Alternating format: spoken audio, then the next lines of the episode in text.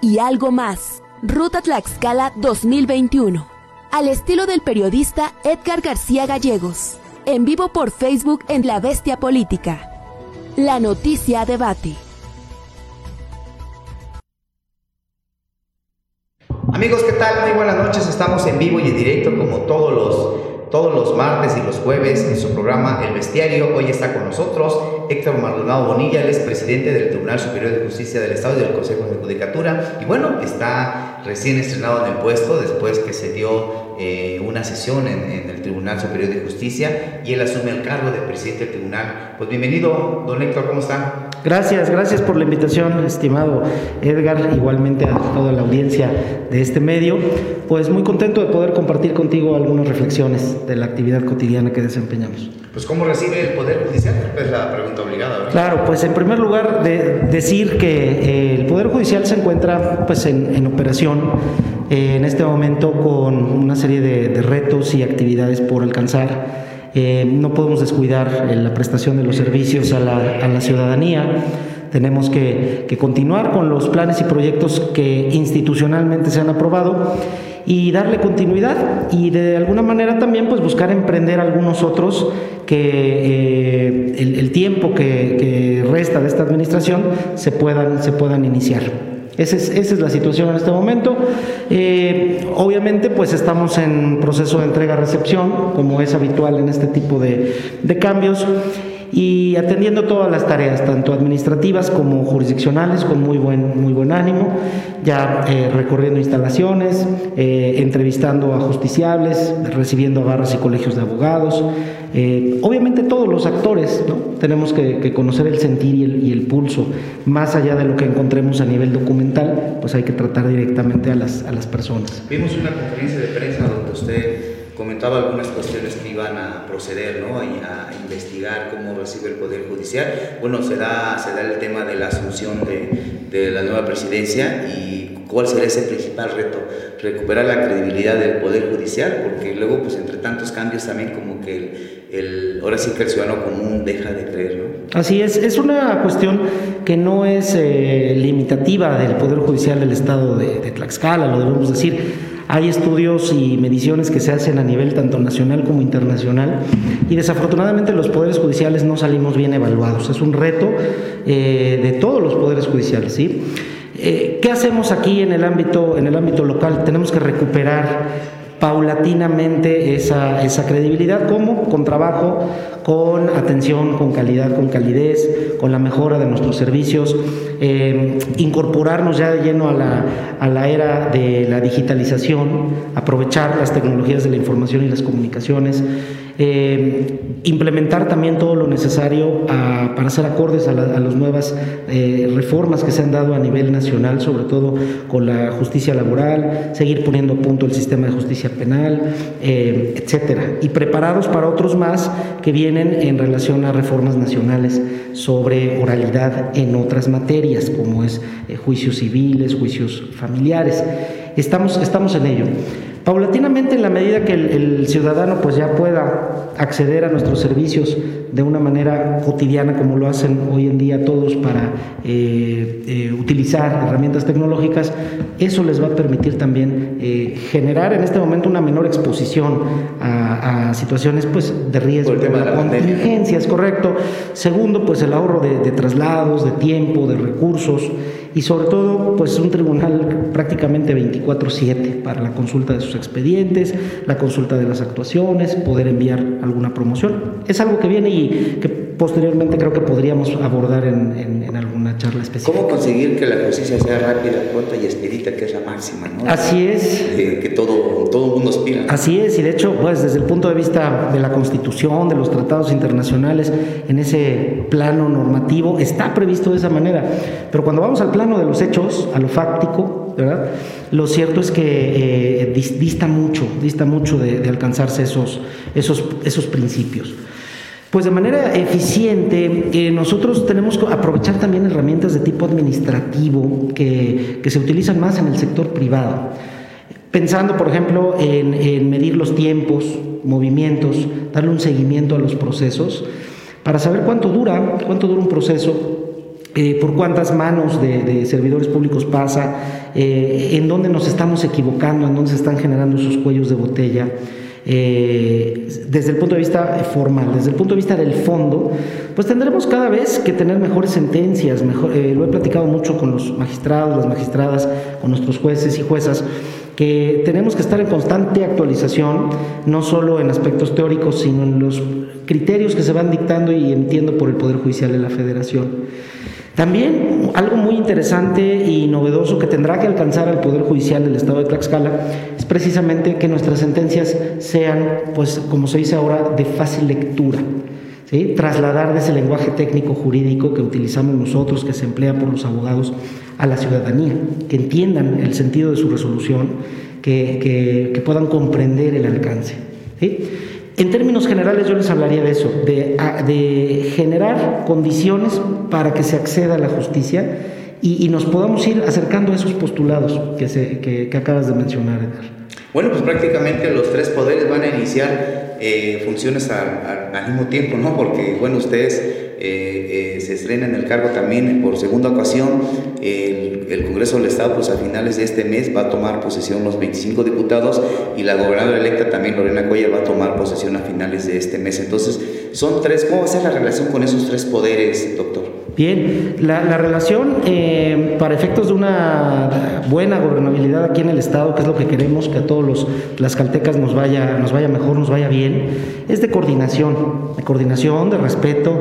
Eh, hay temas en común que tenemos siempre con el Poder Legislativo, eh, por ejemplo, las reformas que estamos requiriendo para poder implementar todo esto que menciono, pues tendrán que transitar por allá por un lado. Segundo, pues el Poder Legislativo, hablo de esta legislatura y, esperemos que haya una buena relación y cercanía con la entrante, eh, han tratado muy bien al Poder Judicial. Eso yo lo debo reconocer públicamente, lo hice en algún momento cuando comparecía al Congreso del Estado. Presupuestalmente eh, tenemos mejores condiciones. Eh, también, también lo cierto es que en el caso del Poder Ejecutivo, eh, hay muy, muy, mucho ánimo verdaderamente de, apoyar desde nuestro ámbito de facultades a eh, la gobernadora electa, próximamente ya en, funciones, la gobernadora constitucional, para efectos de, generar esa estabilidad. El Poder Judicial eh, en un Estado democrático de derecho es esa piedra angular que le da la estabilidad al sistema que genera esos contrapesos necesarios en, el marco de lo que establece nuestra Constitución. Entonces, desde luego que habrá, habrá buena relación, hay buen, buen acercamiento, buen diálogo. Eh, ya pudimos tener la oportunidad en esta semana de, coincidir el día de ayer en un evento de suma relevancia en la entidad. Y, seguramente habremos, habremos de ir colaborando de muchas, de muchas otras maneras. ¿Quién es Héctor Maldonado Bonilla? Héctor Maldonado Bonilla es un... Del abogado, claro. ¿Quién es Héctor? Claro, eh, es, Héctor Maldonado es un ciudadano tlaxcalteca, originario de, de Apizaco, Tlaxcala, de 43 años de, edad. No, ah, viví en, el, en, la ciudad de Apizaco, originario de Apizaco, y viví ahí hasta los 7 años. Tuve alguna, algún regreso por ahí del año 2001, 2002. Eh, regreso profesionalmente al Estado desde el año 2012, he estado ya en algunas actividades del servicio público. Eh, resido ya aquí en este estado, amo, amo el estado, me, me, gusta la, cultura, la comida, la gente, eh, todas las bondades que tiene eh, tanto la capital como los diferentes municipios.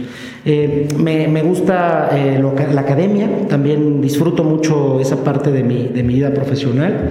Eh, desde hace 19 años estoy en la, en la academia. Así es, en la docencia. ¿Dónde da clases en la universidad? Eh, en este momento en la Universidad de las Américas Puebla, en la modalidad a distancia, porque pues estamos en esta situación.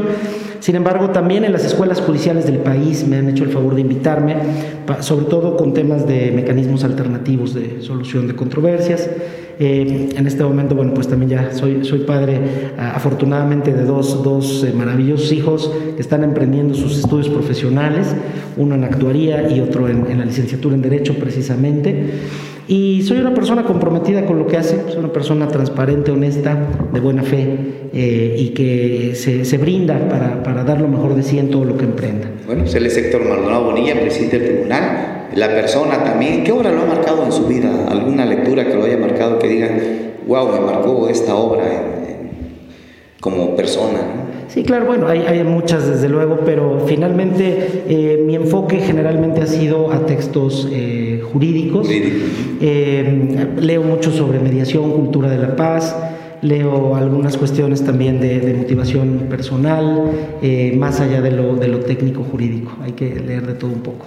¿Qué hace falta para que el, los, bueno, nos decimos los, los que vivimos la vida cotidiana del Poder Judicial, conozcamos qué es el Poder Judicial, eh, qué hace un juez, qué hace un presidente del tribunal. Por ejemplo, si muchos le preguntan qué hace el Consejo de Judicatura, pues no van a saberlo. Entonces, ¿cómo bajar esa información o sea que al colectivo, a nosotros, a, la, a, la, sociedad. Claro, bueno, aquí el papel fundamental que desempeñan ustedes como representantes de los medios de comunicación es, eh, es de mucho valor para poder comunicar eh, efectivamente lo que nosotros hacemos. Eso es muy importante.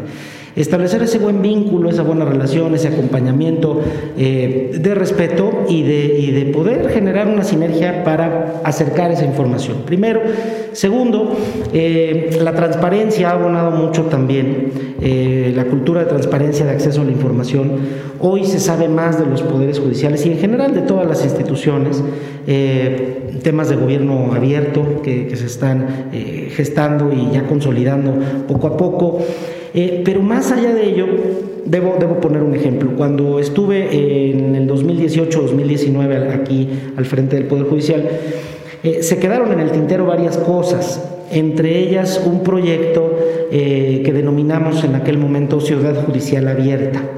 ¿Qué finalidad tenía precisamente? generar la posibilidad de, que existieran visitas, recorridos, así es, sobre todo pensando en personas que estuvieran estudiando, cursando alguna carrera o en la preparatoria. O los, o los alumnos de sexto año. Además, ¿no? Porque para muchos alumnos que viven en Carmen Tequesquitla, venir a la capital del estado, a venir a, venir a conocer la ciudad judicial, creo que sería pues un algo, pues, algo clase del día, ¿no? Así es, sin duda.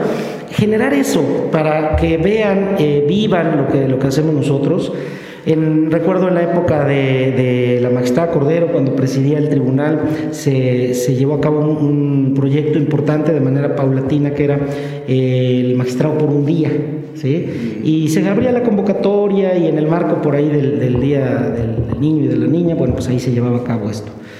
Eh, falta mucho también, otros poderes judiciales del país lo que hacen es que eh, magistrados y jueces, secretarios, eh, de manera honorífica, desde luego, y con mucho gusto, comparten su experiencia.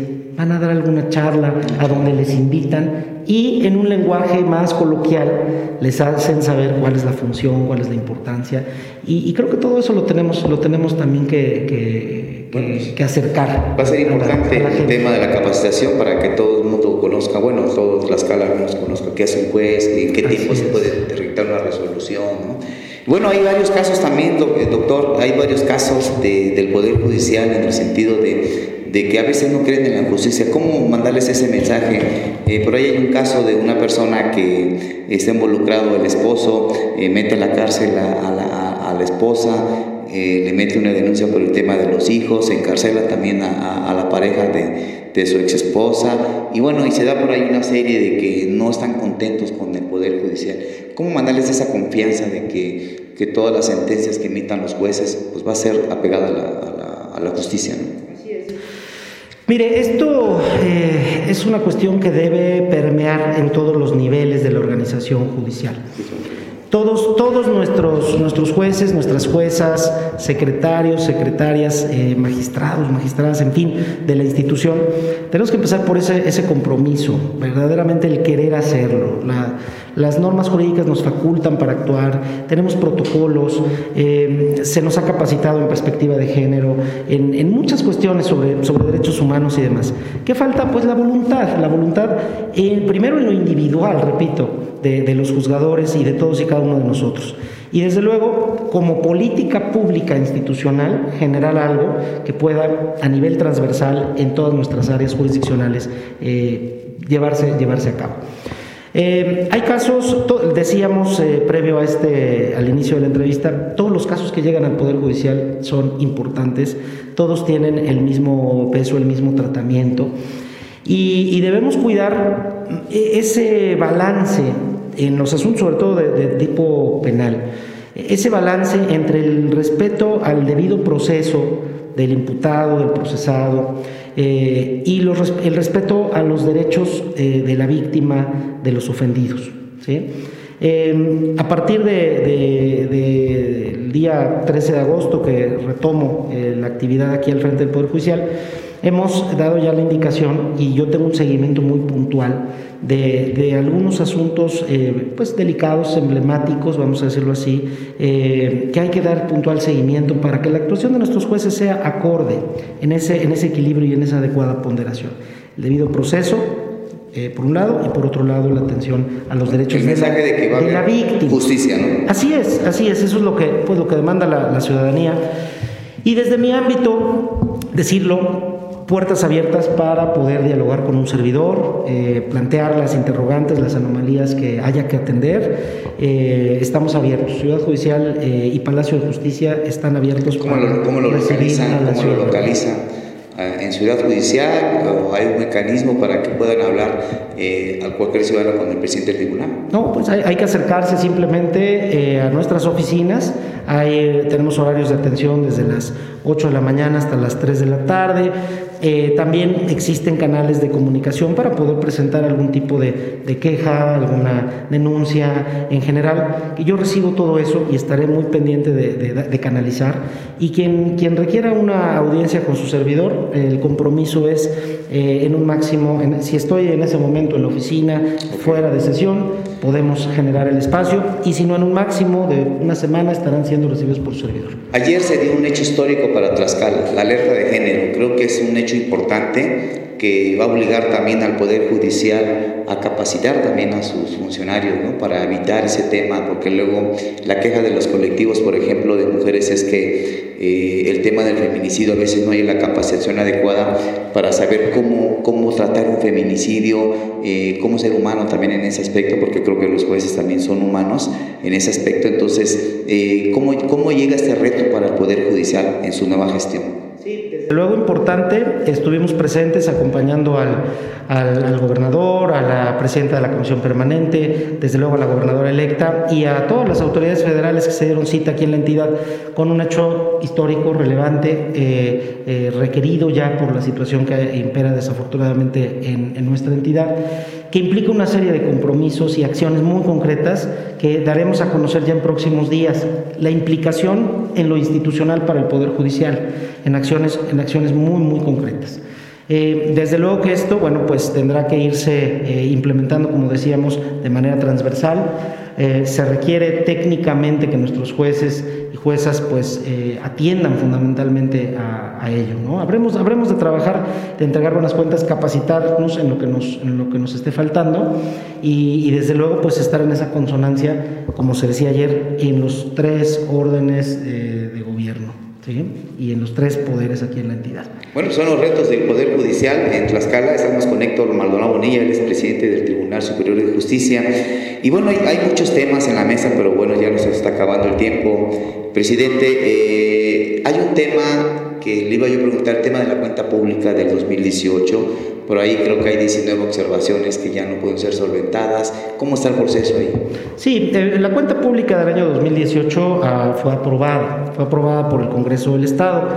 Y desde el punto de vista del orden administrativo, se generaron, ahí quedaron algunas observaciones eh, por solventar. En su momento, como lo dije el día de la rueda de prensa, hice, hice lo propio a título personal con la información a la que tuve acceso eh, por los respaldos que yo generaba eh, y por la información que yo podía poner a disposición del, órgano de fiscalización. Había otra información que tenía que hacerse llegar desde el punto de vista institucional, esto es, eh, en el, eh, eh, concretamente, pues por el presidente que, que, siguió a, su servidor y quienes le acompañaron en las áreas administrativas. hay mucha información que ya no fue acercada al órgano de fiscalización y que en este momento pues estamos en condiciones de poder acercar, transparentar y poder, poder generar esa, esa solventación y seguimiento. En donde existan eh, cuestiones que atender, como lo he dicho, eh, no, solo, no solo en este momento, sino en la actuación anterior de, servidores públicos, se tendrán que iniciar procedimientos administrativos, se tendrá que dar seguimiento puntual y desde luego que el Poder Judicial tiene que, manejar de manera transparente, clara eh, y sobre todo responsable los recursos que se nos asignan por parte del Congreso del Estado. ¿Qué deben, esperar los, ya vamos, ¿qué deben esperar los tlaxcaltecas eh, don Héctor Maldonado Bordía, del presidente del Tribunal Superior los tlaxcaltecas que deben esperar, qué debe esperar la ciudadanía? Pues una, una entrega completa de mi persona, de mi profesionalismo, de, mi capacidad eh, que está a disposición de la institución eh, desde mi llegada en el año 2016 como magistrado. Desde luego, ese es el, compromiso, la entrega de todas mis capacidades, generar las relaciones, los vínculos, la sinergia, darle estabilidad al Poder Judicial eh, también actuar eh, de la manera más transparente y más eh, y cercana a la gente posible. Bueno, pues, ese es el reto. Es un reto muy importante. ¿Algún mensaje final? nada, agradecer este, este espacio. Eh, esperemos que no sea la última ocasión, que podamos seguir conversando contigo, Edgar, igualmente con la. Hoy viene la reforma laboral, ¿no? Así es. Que también va a generar otro cambio en el andamiaje jurídico. Sí, de hecho, nosotros estamos eh, listos en la ruta para poder eh, iniciar el primero de octubre. en este momento está el exámenes de, de, oposición, ya tenemos la infraestructura, ya tenemos el equipamiento, la capacitación también se iniciará también ya muy focalizada. Y aquí en el estado de Tlaxcala habremos de tener dos juzgados laborales, uno en funcionamiento a partir de octubre y el otro a inicios del próximo año, porque recordarán que iniciamos con carga cero. Todos los asuntos anteriores seguirán en la, en la Junta de Conciliación y esto nos permitirá ir creciendo gradualmente hasta poder cubrir la atención de toda la, demanda en materia de justicia laboral. Se fue también una magistrada, ¿no? Tomamos conocimiento efectivamente el día, el día de hoy, que formalmente nos lo hizo saber, por motivos personales, presentó ya su renuncia como magistrada interina, al Tribunal Superior de Justicia y habremos de llevar a cabo el procedimiento que marca nuestra ley orgánica por la ausencia eh, temporal eh, para efectos de que el mismo Pleno genere eh, vía, vía consenso en sesión una terna que será remitida al Congreso del Estado. En eso estamos para, mientras tanto, pues eh, en términos de ley orgánica, es, es, suplir en sus funciones jurisdiccionales por el secretario de acuerdos de la sala. Así que bueno, pues la, operación continúa sin mayor problema y de manera paralela seguimos el procedimiento en términos de ley. Pues gracias, doctor. Gracias, don Héctor Maldonado Bonilla. Él es presidente del Tribunal Superior de Justicia del Estado. Hoy estuvo con nosotros en La Bestia platicando sobre los retos del Poder Judicial. Seguramente tendremos más entrevistas sobre, bueno, a veces el Poder Judicial es un poco más técnico, ¿no? Son cuestiones más técnicas, pero por ahí vamos informando poco a poco. Gracias, buenas tardes. Gracias, estimado Edgar. Muy amable.